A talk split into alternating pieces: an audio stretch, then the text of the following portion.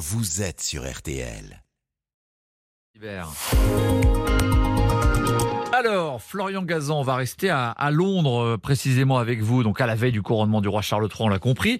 Euh, Vous allez nous expliquer pourquoi il va regretter de succéder à, à sa mère, la reine Elisabeth. Oui, car on nous dit que Charles s'est préparé depuis des années. hein. Bon, bah, il, a, il a eu le temps, 70 ans à attendre alors que sa mère était sur le trône. Et lui, il disait, bah, c'est occupé. Mais il n'est pas préparé à ce qui va lui arriver. Ah oui, pas préparé à quoi? À découvrir une partie de son héritage, les cadeaux reçus par la reine durant son règne. Entre 70 et 100 par an, je peux vous dire, il y en a, eh ben, ils rentrent vraiment dans le top 3 des cadeaux. Quand tu les reçois, tu dis, ah bah, vraiment, fallait, fallait pas. hein.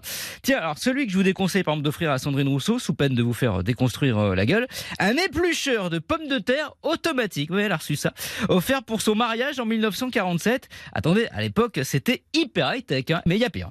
Allez, faites-nous rêver. Alors, une cave à vin géante en forme de sauterelle dont les ailes se déplient pour servir de table. Ça, c'est un cadeau au passage de Georges Pompidou.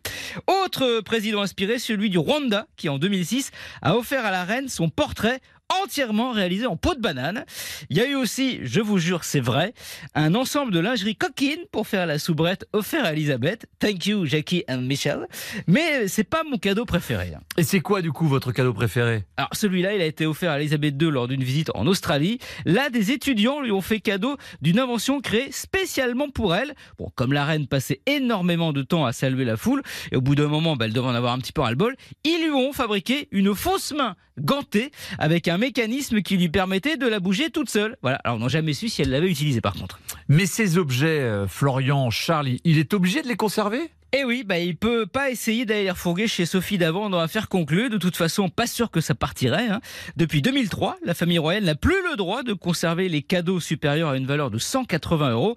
Quand c'est au-dessus, c'est enregistré, stocké et la liste publiée. La raison, c'est qu'on a découvert qu'un valet, Michael Fawcett, avait revendu en cachette pour 30 000 euros de cadeaux au profit de son maître, un ancien prince qui s'appelle Charles. Ah oui, merci beaucoup Florian Gazan. La, la fausse main gantée, c'est pas mal, c'est une bonne idée. Merci beaucoup. À lundi, Florian. RTL.